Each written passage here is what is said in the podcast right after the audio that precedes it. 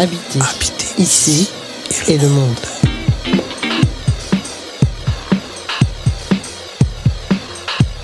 Ici et le monde.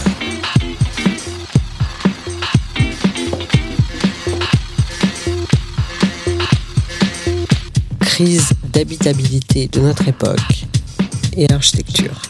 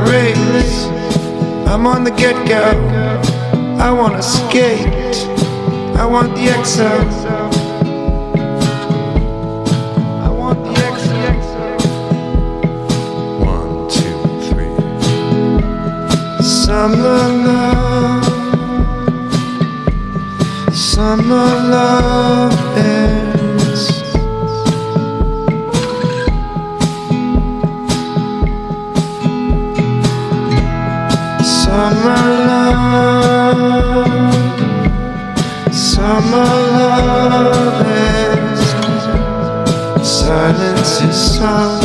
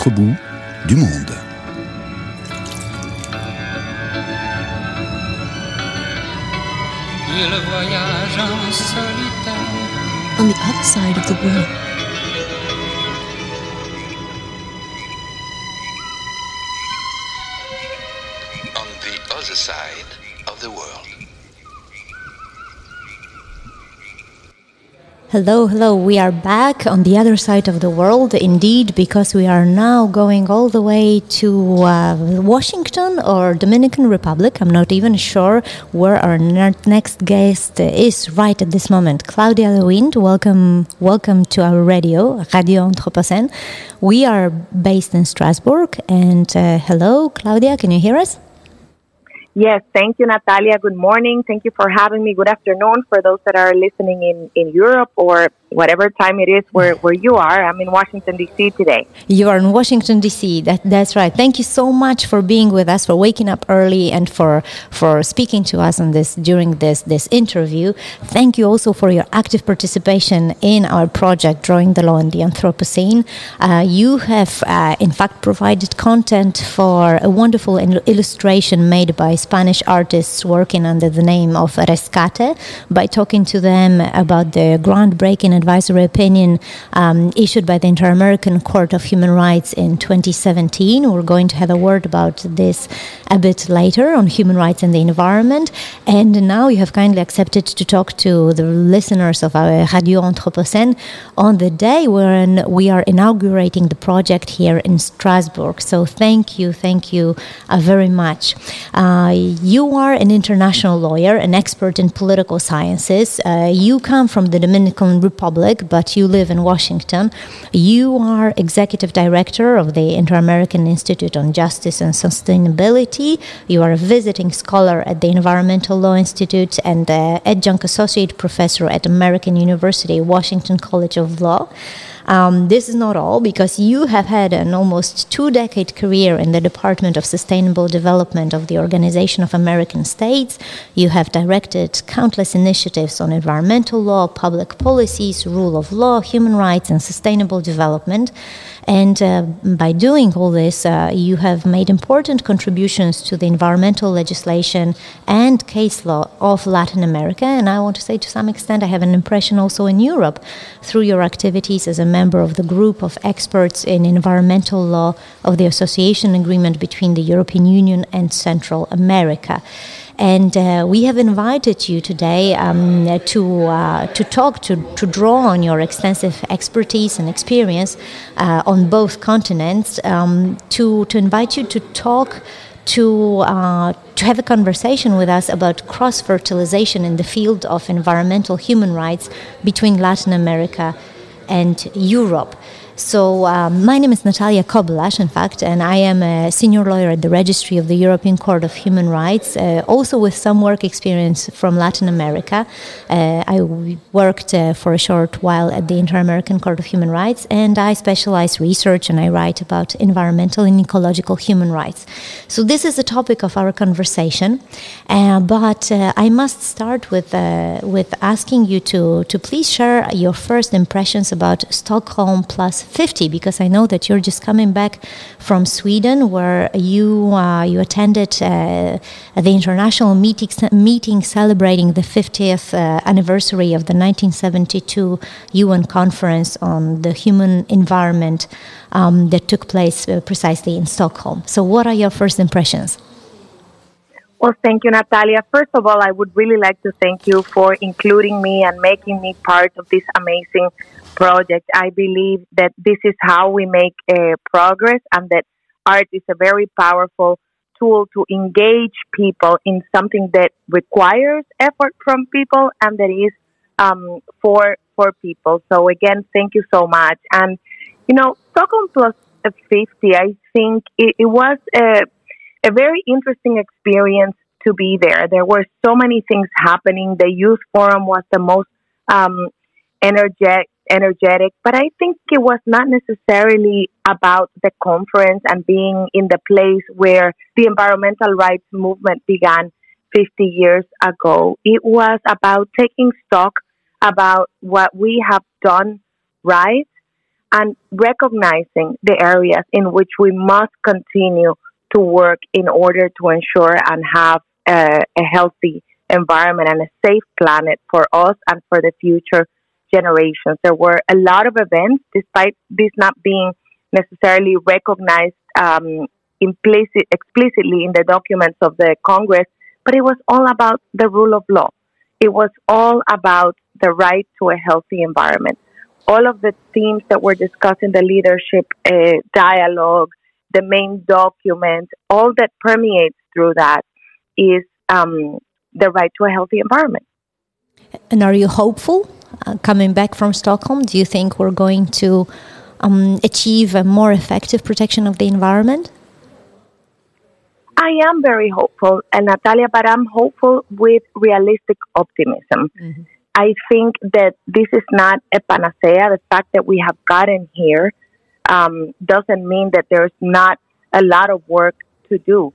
Despite environmental rights being the discipline or the area of human rights that has grown more rapidly than any other uh, right in the past 50 years uh, of the of it, its recognition, um, environmental conditions are far from exemplary, and week, uh, weekly many lives are threatened and lost protecting these these rights. In in fact, just on Monday, unfortunately, and I've been very saddened by this. Um, the Minister of Environment of Dominican Republic was um, assess- assassinated.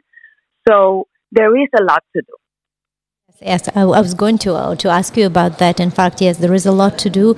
Um, probably in Latin America as well with the, with the protection of environmental defenders. Here we're talking about the assassination of the actual Minister of uh, of Environment, uh, Orlando Jorge Mera.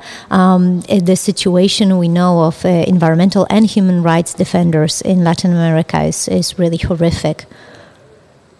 It's really dire, and and it it really affects democracy because what is at stake here is the right to defend a right at the same time. And this is something that's essential for democratic societies uh, to function. And we may think, and, and one of the challenges in, in moving um, uh, measures to protect environmental defenders has to do with the nomenclature, with who is an environmental defender. And perhaps the perception that a minister or an authority cannot be an environmental defender, or a judge cannot be an environmental defender. But an environmental defender is any citizen that stands up for the defense, the protection, and the guarantee of environmental rights. Right, correct. Yeah, and we, we see it. We see it at the European Court of Human Rights. We see it in Europe. We see it everywhere in the world because this link uh, is is a matter of fact. The link between the connection between uh, environmental conditions, healthy environment, and uh, the full enjoyment of the whole panoply of human rights. And uh, going back to the Stockholm Declaration, this was. Um, one of the first official documents that made this express link, right? But uh, here in Strasbourg, the European Court of Human Rights, in fact, started ruling in environmentally themed, I want to say, cases already in the 1960s. And since then, we have issued uh, more than 300 judgments and decisions which concern uh, various uh, forms of uh, environmental harms that harm that directly affects individual victims. So. Um, um, we, uh, I have the impression, the court, the European Court, have greatly contributed to the development uh, of environmental human rights, including this aspect of the protection of environmental defenders, who, as you're saying, can be either very engaged environmentalists or simply citizens, residents of places that become contaminated by by pollution, by by uh, smoke from from traffic, so on and so forth. But um, uh, yeah, I, I, said in our introduction that um, we want to draw on your expertise and your experience from Latin America in order to um, to see how how possible it is to uh, to exchange the views and to have this uh, this cross between the two continents, uh, especially because uh, from my perspective, I can see that the European Court of Human Rights uh, that that was this precursor at some point uh, and greatly developed environmental human rights, the European Court of Human Rights still issues important judgments concerning uh, mass pollution um, that affects uh, residents of, of entire cities or villages. But uh, comparing it to uh, what's happening in Latin America, it seems to me that uh, the European Court has can no longer no longer maintains this precursor's role. these days, it is Latin American constitutional and human rights judges that seem to be leading the way in environmental human rights. So um, I would like to invite you to, to name and to shortly tell us about uh, some of uh, the, the most landmark uh, um, judgments or rulings that are ecologically progressive from Latin America. And also, uh, at this occasion, perhaps you could explain this particular role that, uh, that uh, judges in that region play. Thank you, Natalia, for that question. Um, and, and I think it's a very important one because every system is different, every context, every reality is different. But, you know, before going into the examples, I, I would like to um, take a, a quick minute to talk about what environmental rights are and, and how do we develop them because this is this is really um, the the foundation and it's important to understand that we're talking here about the combination of substantive rights a healthy environment and we're talking about procedural rights which provide and enable the guarantee of um, environmental rights and these these rights these categories combined recognize the nature of both the protection and harm to human beings, communities, uh, the planet. And there was a notion, and going towards what's been happening in the region, there was a notion uh, previously that the right to a healthy environment had to be an accessory to other rights. Just because without a healthy environment, human life can be threatened just as it can be by, by torture, imprisonment, forced labor. And this was this right was seen as a third tier or lower in the hierarchy of rights. And this is not the case today. It has taken a lot of effort. And this takes me to how do we guarantee environmental rights? First, where there are rights, there are obligations. So everybody has to do um, their part, there are responsibilities. And second, we guarantee this right through enforcement, through doing.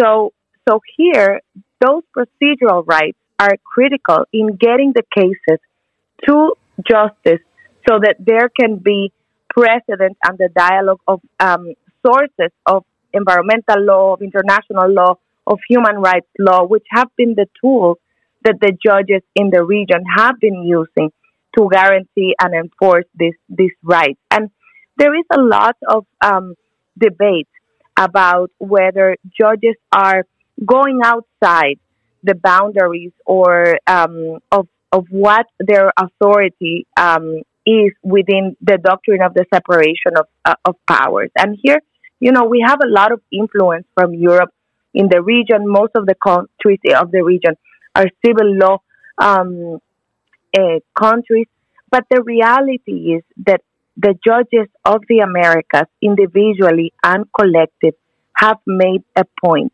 that the protagonist here is the law and the Constitution, not not the judge necessarily. So there are boundaries in terms of what judges can do, and those boundaries are set by the law, and those boundaries are set as well by um, the the possibility that citizens um, have, the standing that they have to bring those cases um, to a um, to a court. So there, uh, this is a, uh, this is what has been done is something that maybe you know 50 years ago at the first Stockholm, where you very well said it was when this connection was first um, recognized. We could have talked about human rights and the environment perhaps in five minutes, but this is not the case today. There has been so much um, evolution. So um, I don't know if you want to ask me another question because I, I, I, I want to tell you about the jurisprudential um, uh, developments in the region, but I know I put a lot out there, and maybe our listeners would like uh, some follow up. Yes, no, no, I mean, I know that you could, you could, we could spend hours actually talking about the developments, jurisprudential developments in Latin America when it comes to legal standing, to the the the definition now of diffuse interests versus this direct individual interest that is um, that is this uh, doctrine that, that is still uh, very um, anchored here in Europe. So um, they, what I, I suppose, what um, what could be interesting to our listeners is perhaps to hear about the advisory opinion that uh, you have narrated, just uh, uh, the illustration prepared by, by the artists to whom you, you talked. They focused on one aspect of this of this advisory opinion, in namely the extraterritorial responsibility of of states under human rights provisions. So perhaps you could comment on that briefly. Thank you, Natalia, and, and I think that's a very good um, uh, good question and a very good lead to go into uh, concrete um, areas of, of progress.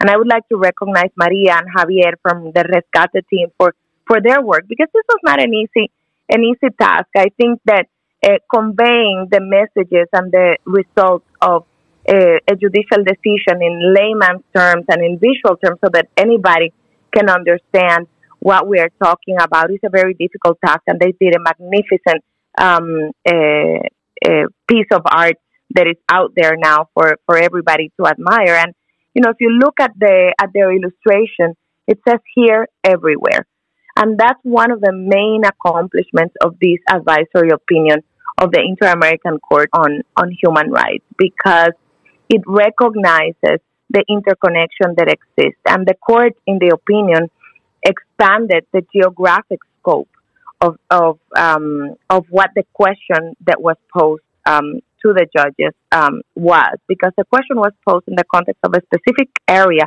in the Greater Caribbean and in the context of a specific treaty, and the court answered simply by saying, if you violate an, a multilateral environmental agreement anywhere, there is an, a violation of um, the rights established in the American uh, Convention. And it doesn't have to be specifically a treaty that is um, focused on, on, on, the Caribbean region. Here is everywhere, like the illustration uh, said. Another important area of the um, of the advisory opinion was that it it focused specifically on the substantive and um, procedural rights that make environmental uh, rights and established that the right to a healthy environment it's not an accessory, it's an autonomous right. We don't need to have an explicit infringement of another right in order to um, to say that there has been a, a, violation of the right to a healthy environment. Yes, exactly. And and then uh, yet another very important element of this decision uh, is the ecocentric approach that the Inter-American Court takes and explains so well. Could you elaborate on this very shortly? So very importantly, the the before the focus um, has had um, had been specifically on how human rights were affected. After the advisory opinion, we look at the whole system of the environment and the role that ecosystems play in the guarantee of the right to a healthy environment. So after that decision, we have um, uh, decisions from national Supreme Courts and high courts of the region that establish the need, for example, for the preservation of the hydrological um, flow in order to guarantee uh, the right to a healthy environment. Have they have established a minimal um, uh, flow uh, in in the case of rivers? They have established the role of forests uh, for instance, in guaranteeing the right to a healthy environment and the cycle of um, of forest and so on. So I think that this was also a very important um, accomplishment of the opinion. And on procedural rights, um, Natalia, on that same uh, line, because the court really clearly established what are the obligations that states have to uh, comply with. As I said, where there are rights, there are also responsibilities. So there are eight um, uh, obligations that are clearly outlined in this um, opinion. But in terms of procedural rights, finally, it's opened the door for the possibility of the right to a healthy environment being a justiciable right, which mm. means that that it can it can go to the to the court on the contentious um, responsibilities, which was not the case before, and we already have rulings using um, that um, uh, that avenue provided by the advisory opinion, and this was one of the reasons that uh, the right for a healthy to a healthy environment was seen as not such an important right in the region because there was no threat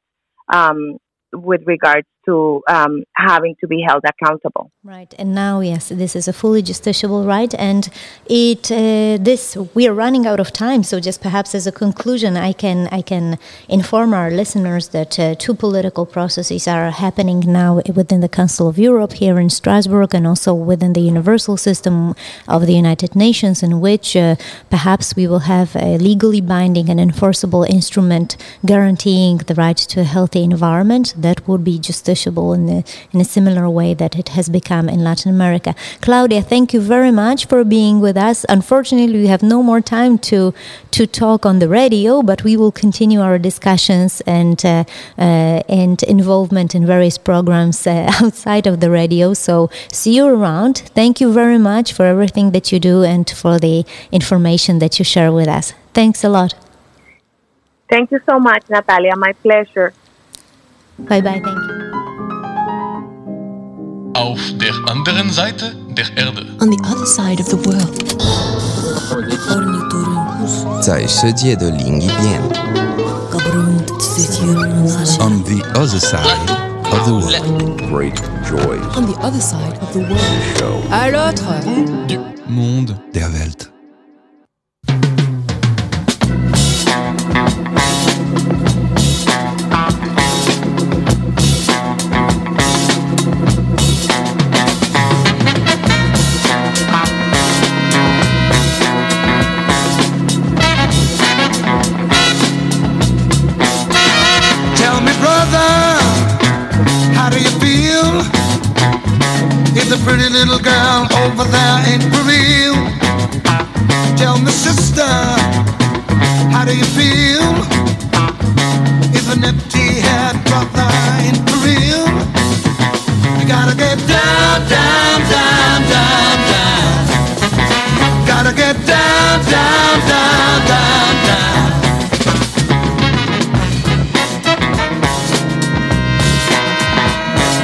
people, how does it feel if the president and secretary were real? Tell me, people, what would you do if the running of the world was up to you? You gotta get down, down, down, down.